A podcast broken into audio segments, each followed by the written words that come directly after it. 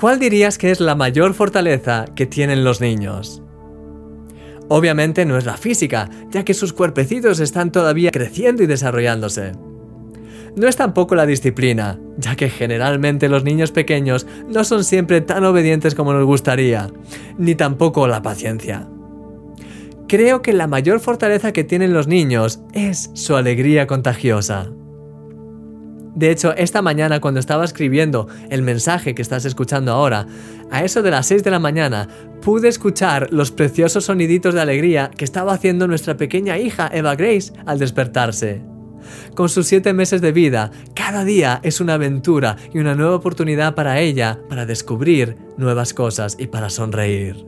A veces, los lastres del pasado o los agobios del futuro nos impiden disfrutar del regalo del presente nos quitan la sonrisa y nos abaten. Pero los niños disfrutan cada día de forma intensa precisamente porque viven en el presente. El pueblo de Israel se había acercado a Dios de nuevo y la gente lloraba por sus errores del pasado.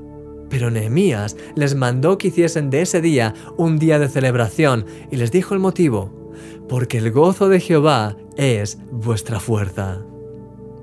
Mi querido amigo, Deja que el gozo de Dios renueve tus fuerzas hoy. Dios está contigo aquí y ahora y te invita a disfrutar de este día, a alegrarte en Él y a llenarte de su presencia. Vamos a orar. Señor, quiero que cada día pueda vivirlo lleno de tu gozo, disfrutando del regalo que me das de estar contigo. Gracias por todo lo que haces en mi vida. Lléname más y más de ti, Señor, y ayúdame a levantarme y a seguir adelante cada día con fuerzas renovadas y con un corazón lleno de gozo. En el nombre de Jesús. Amén. Hemos llegado al final de esta serie. Deseo de todo corazón que lo que hemos visto durante estos días haya sido de bendición para tu vida. No olvides descargar a continuación la guía de estudio que he preparado para ti.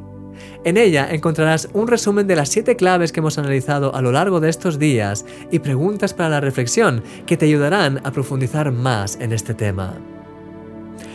Mi querido amigo, sé fuerte en el Señor, fortalécete en Él y en el poder de su fuerza. Eres un milagro.